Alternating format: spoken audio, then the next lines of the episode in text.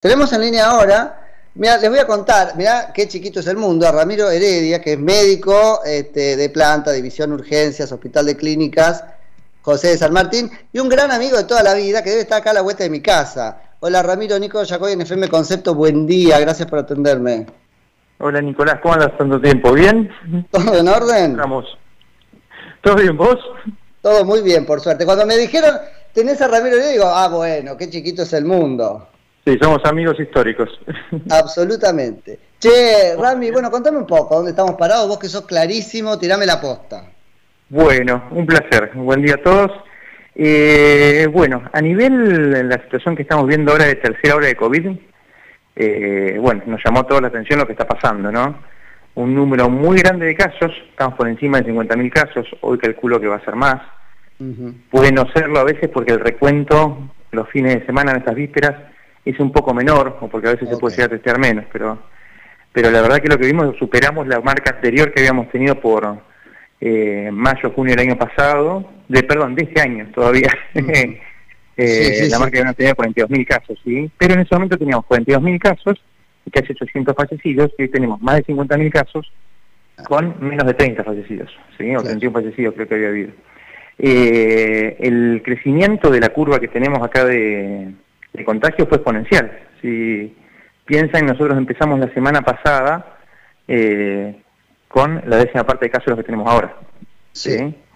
Eh, Siempre se dijo que, bueno, vos ahora nos ayudarás a entenderlo mejor, pero que era exponencial el modo como este virus se multiplicaba, pero ahora máximamente. Esto fue mucho más rápido. Piensen que nosotros lo que estuvimos viendo en la pandemia eh, es que había un suceso en el hemisferio norte o en el país de origen, por ejemplo China, en el cual empezaba a haber un brote y nosotros teníamos dos o tres meses para recibir eso. Claro, O sea, para que eso pase acá o que empiece a pasar acá. Lo que vimos con Omicron es que Omicron se le puso nombre y apellido el 26 de noviembre del, 26 de noviembre y ahora ya tenemos acá casi dominancia de, lo que es la variante Omicron.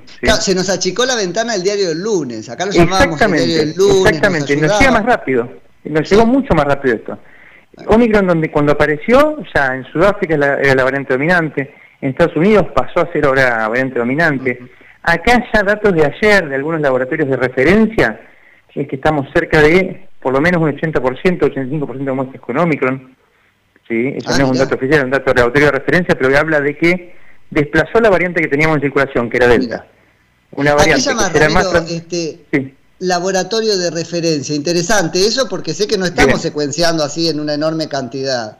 Claro, a ver, nosotros tenemos dos modos de diagnosticar.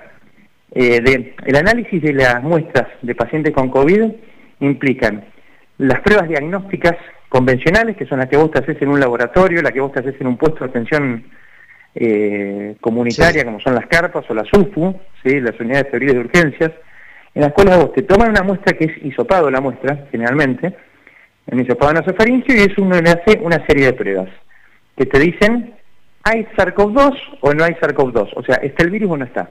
La prueba de PCR, que todo el mundo hoy habla de la PCR, que es una prueba que detecta el material genético del virus, ¿sí?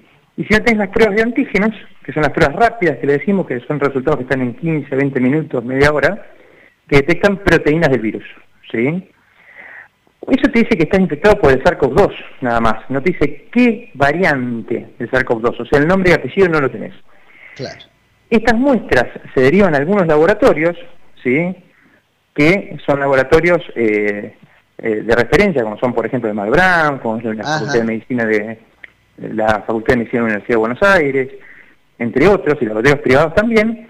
Y esos, y a un número de muestras que al principio cuando aparece una variante nueva se le hace habitualmente las muestras como a nosotros las variantes nos llegan de afuera habitualmente.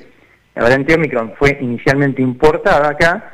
Primero se hacía el estudio de secuenciación genética, o sea, por el nombre y apellido de las muestras que venían de eh, que venían de, viajeros. Y también las muestras de los pacientes que se infectaban por estar en contacto con viajeros. Entonces eso se hacía todas esas muestras. Claro. Después, al haber circulación, se empieza a hacer con el virus a circular. Te, daba una cosa, te daba una cosa un poquito sesgada, porque, o sea, todo bien, te permitía atajarlo en la puerta, no sé, en Ezeiza, pero no te hablaba de lo que estaba pasando adentro. Claro, adentro también hay un número de muestras, ¿sí? que, es, que más o menos se va viendo de acuerdo a la circulación que hace y al momento epidemiológico, o sea, cuántos casos hay, cuál es la situación de internación, de fallecidos y todo, que siempre un porcentaje de muestras se mandan a secuenciar para ver qué tiene circulando. Y salen informes de los distintos ministerios y autoridades sanitarias periódicamente que te dicen, bueno, en Buenos Aires tenemos circulando tal variante, tal variante, tal variante. En Entre Ríos tenemos esto, y eso se hace regularmente.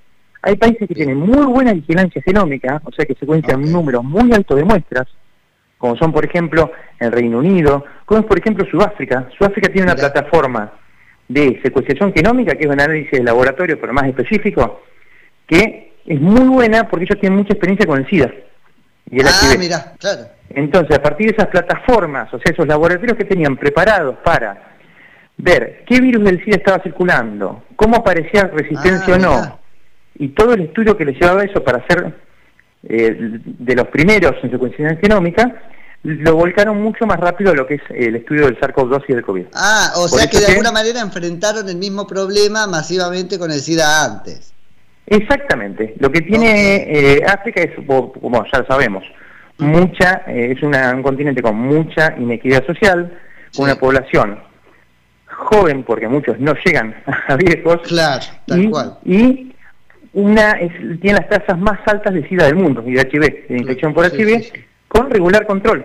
O sea que eso lo lleva a que surjan variantes, que surjan resistencias a, los tratamientos dados y el monitoreo ese que hacen mediante la secuenciación, o sea, analizar. La secuenciación es, yo agarro un virus y me fijo todos los, la secuencia de nucleótidos, el nucleótido es como el ladrillo que compone la secuencia genética del virus, es como el ladrillo de la pared.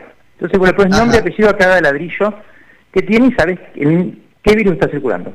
Entonces ahí puedes decir que, de acuerdo a los genes que tiene, si es Omicron, si es Delta, si es una variante nueva. Okay. Entonces, eso permite saber qué es lo que está circulando y ajustar las medidas. Ok. Ahora, Ramiro, ¿cuál sería? Eh, tengo ahí dos preguntas para hacerte porque eh, para calibrar un poco lo que pasa acá, ¿no? Así como sabemos que hay consignas sobre cuánto hay que testear a partir del número de, este, positivos, etcétera. Este, ¿Cuánto hay que secuenciar para decir estamos haciendo bien la cosa y la política pública se va a basar en evidencia? No, por eso, digamos, a ver, no hay un número, la recomendación es secuenciar todo lo que se pueda, ¿sí? Okay. Acá tenemos dos ejemplos de secuenciación genética bien hecha y secuenciación genética mal hecha, que son en el mundo. Uno es India, cuando apareció la variante Delta, tardaron meses en identificarla y se contagió gran parte de la población una variante que era doble, el doble de mortal que la variante original y el doble transmisible. ¿sí? Un 50% más, perdón, 50% más mortal y el doble transmisible. Por eso que copó y se fue dominante en todo el mundo. En América y en Argentina, eh, en Sudamérica y Argentina entró mucho más lento, entonces no vimos tanto el impacto porque tuvimos una vacunación más tardía, fue importada y teníamos una variante al parecer. Manaus que nos estaba protegiendo. Es un ejemplo de poca secuenciación y que no permitió contener rápido una pandemia. Un ejemplo de muy buena secuenciación es lo que pasó en Sudáfrica, que primer caso lo detectan el 12 de, el 12 de noviembre y el 26 de noviembre ya teníamos nombre, apellido y sabíamos que estaba circulando ahí y lo identificamos en el mundo. Perfecto. ¿Sí? Sí, Y, lo, y, lo segundo sobre esto, ¿es materialmente tan difícil secuenciar? Viste que nos cuesta a nosotros mirarlo como fierro, digamos, ¿no? Es tan difícil es mucho, digamos, es mucho más específico. No, digamos, un estudio mucho más específico que se hace en laboratorios de referencia, que son laboratorios seleccionados, no todos los laboratorios están preparados. Ya de por sí, hacer una PCR implica tener un laboratorio, tener un eh, instrumento especial de precisión que se llama ciclador, que es como una, eh, como si fuera un aparato en el cual se ponen las muestras y que tiene un tiempo de elaboración. Hacer una PCR lleva por lo menos una hora y media, ¿sí? Eh, y se juntan muestras, por eso que uno no tiene resultado en el momento. La secuenciación genética es mucho más específica y lleva más tiempo que eso, por eso no, nos permite, es un método de vigilancia, o sea, saber qué está pasando en un determinado momento, en un lugar, pero no hacerlo a todas las muestras, no hace falta. Ya cuando tenés circulación comunitaria como ahora, es importante saber periódicamente qué está pasando. Que dentro de todo no estamos tan mal Por hecho que, damos por hecho que tenemos un predominio de este Omicron, entonces. eso es real, no son datos oficiales. Pero si uno ve lo que pasó en otros lugares del mundo, digamos, hoy en Reino Unido la variante dominante es Omicron, por lo menos en la mayor parte de las regiones. En Estados Unidos, el reporte de esta semana quería, decían que por lo menos el 59% de, la, de las de las cepas serán Omicron. Y datos de acá de Buenos Aires, todavía no tenemos datos oficiales, pero va subiendo, ¿sí? ¿Qué tiene, a ver, qué tiene que ser Omicron? Omicron que estamos viendo es tres cosas que son las que nos interesan cuando hablamos de una variante de un virus que se llama de preocupación. Una variante de interés de un virus es un virus que mutó y nos interesa saber si produce, si se contagia más rápido, si genera más enfermedad o si evade la respuesta inmune que tenemos, o por vacunas o por infección. Una variante de preocupación es cuando demostramos o nos parece que está pasando alguna de esas cosas. Omicron es una variante de preocupación, o sea, un virus que mutó junto a 50 mutaciones, 30 mutaciones en el lugar que usa de llave para entrar a célula, que es la famosa proteína S, o la proteína de pico, que todo el mundo escucha y lo tiene en la cabeza. Que es esta Spike, eh, algo así, Spike. Exactamente, la Spike, la proteína Spike.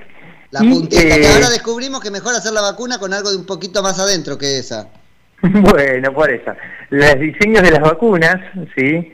Eh, que hay, muchas plataformas, tenemos, tenemos vacunas que producen solo la proteína S, te generan, o te dan la proteína S, o te dan pedacitos de la proteína S, o te dan el material genético para hacer la proteína S. Y después hay otro tipo de vacunas que tienen más elementos, pero que estimulan un poco más la respuesta inmune, ¿sí? Pero bueno, en lo que es Omicron se vio que es más transmisible, fíjense cómo aumentan rápido los casos, como no pasó en otros lados, se cree que es dos o tres veces más transmisible de, que, la variante Delta, que el comparador que tenemos, o sea, ¿contra qué compararlo? Lo que conocíamos de antes. Eh, eh, se vieron eventos en los cuales la mitad de la gente se contagiaba. Mm, y es lo que están viendo ustedes, por ahí fiestas de reuniones de trabajo, después de fin de año, que lo que vemos con la gente es que hay 20 o 30 casos en un grupo, en una cena, por ejemplo, o en cosas que antes no veíamos. Eso es característico y, y, que da casi asintomático, digamos, ¿no es cierto? Claro, muchos pacientes, claro.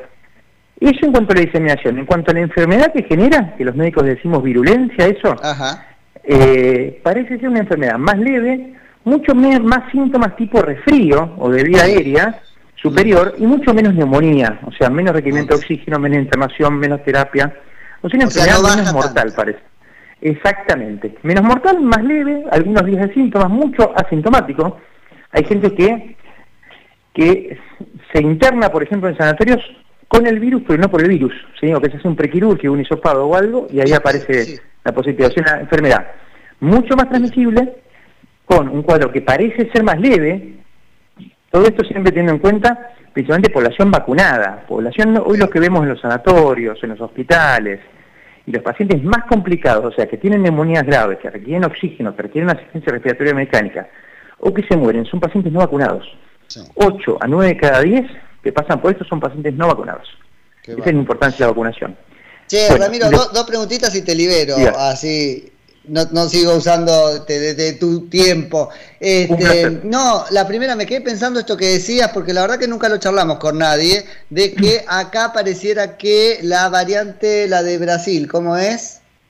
La variante, no, eh, pasó algo acá. Nosotros vimos la película de que Delta estaba cuando apareció la variante Delta de la India, estaba en todo el mundo y estaba haciendo, generando tensión en muchos casos sobre el sistema de salud en todo el mundo. Y vos no decías eh, la, la, vimos acá como que no llegaba nunca. se cerraron, cerraron fronteras, se, se, aplicaron restricciones, se cerraron vuelos. Y vimos que hubo primeros casos y que nunca llegó a explotar el número de casos de Delta por más que terminó siendo la variante dominante. Hubo varias teorías en relación a eso. Una, que el cierre de aeropuertos, cierre de fronteras, hizo que sea mucho más lento el, el influjo, o sea, la llegada de la variante que nos permite amortiguar. Dos, que la variante Manaus, que es la que estaba predominante acá, y la variante andina, tenía algún tipo de inmunidad cruzada, por lo cual se protegía. Tener una te protegía contra la otra. Tres, que me parece lo más factible, Delta se vio que afectaba mucho más, infectaba mucho más a la gente que tenía vacunación incompleta que no estaba vacunada. Okay, ¿Se que acá aceleramos todos los esquemas de vacunación? ¿Y qué pasó? Tuvimos una primera fase de vacunación que no fue tan rápida, ¿se acuerdan cómo estábamos todos esperando las vacunas dosis? Y una segunda fase de vacunación que a partir de junio, julio se aceleró mucho. Entonces teníamos una población, esta es una idea mía, una población recién vacunada, con anticuerpos nuevos, ¿sí?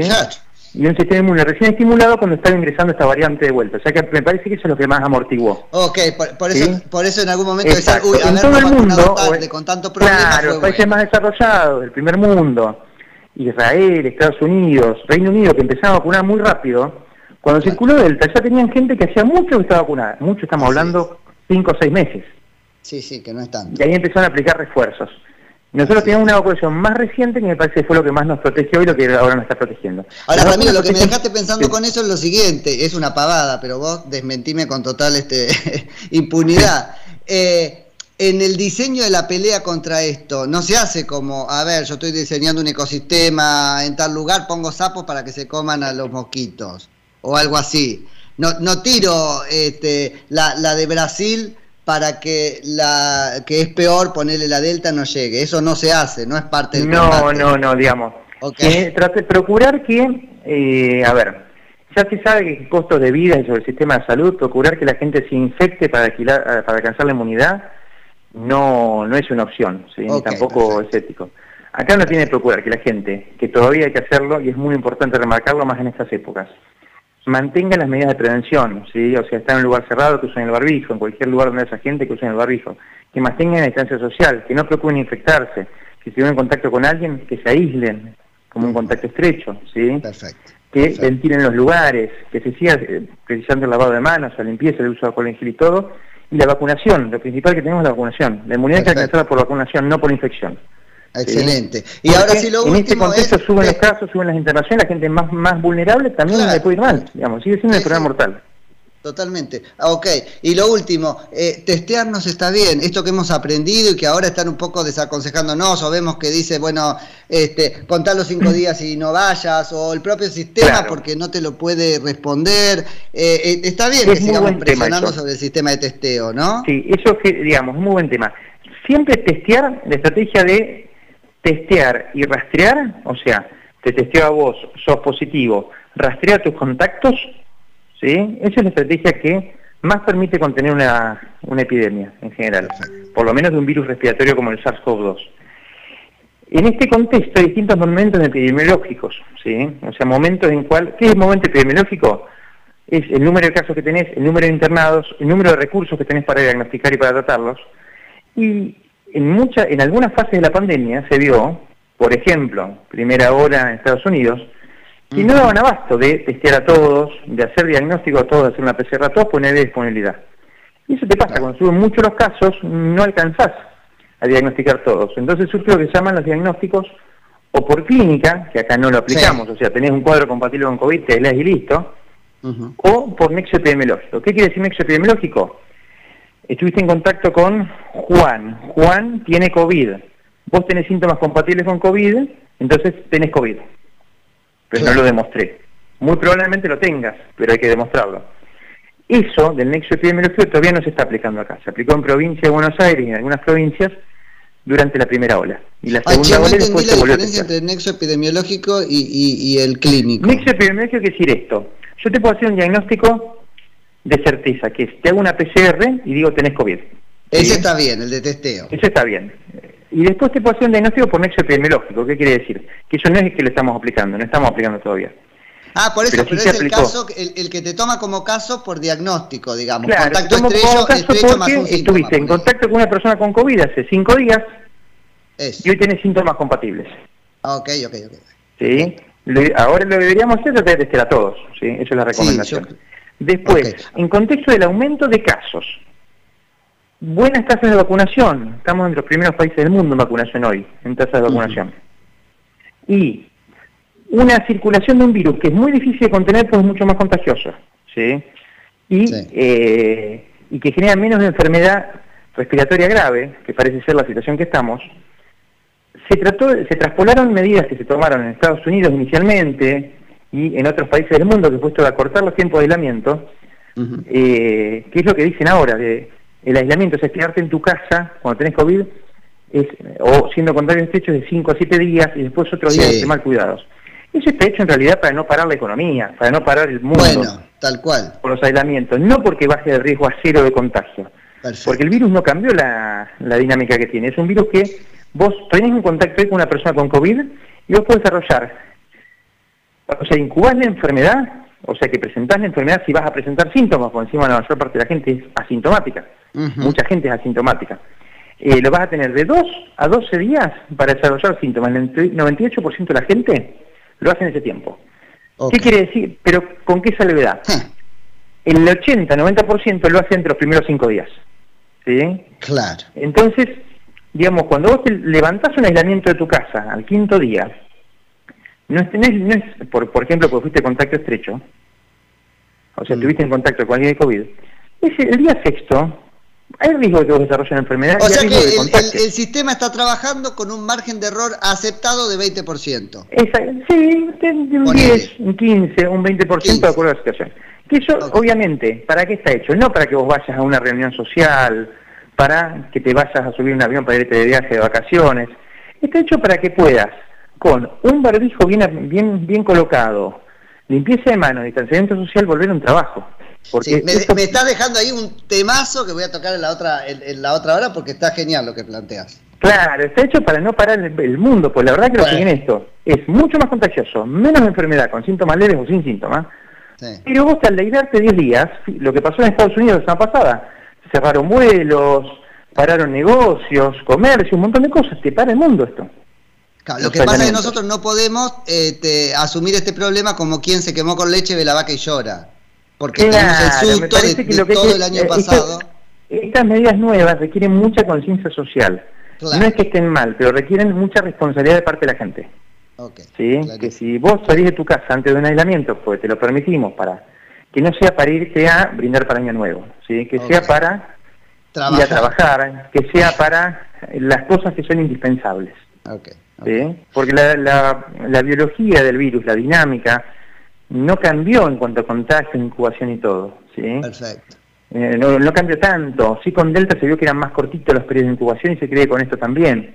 Pero, y sabemos que la mayor parte de los contagios se dan los primeros cinco días y los dos días previos de desarrollar síntomas. La gente contagia sin síntomas inicialmente. Después va, baja mucho, mucho la carga viral y habitualmente nadie contagia que tenga COVID más hacia el día 8 o día 9. Salvo excepciones, el que tiene una neumonía grave. Todo esto está hablando de gente leve, ¿eh? La gente tiene una neumonía grave, es otra foto, la gente con ninguno compromiso, por ejemplo, trasplantados o poblaciones que tienen enfermedades oncológicas y otras cosas graves, es otra. ¿sí? Pero bueno, la mayor parte de la población puede volver a funcionar así, pero siempre con distanciamiento social, usando un barbijo y siendo consciente de que el riesgo no es cero de contagio. No es que el día 6 yo salgo, voy y beso a mi familia. Clarísimo, Ramiro, este, tengo el noticiero ahí pisándome los pies, así que te agradezco muchísimo por, por la charla, este, que tengas un hermoso comienzo de año y a ver cuándo nos cruzamos. Un placer, Nico, un abrazo grande. Que muy bien, feliz año. Saludos a todos. Eh,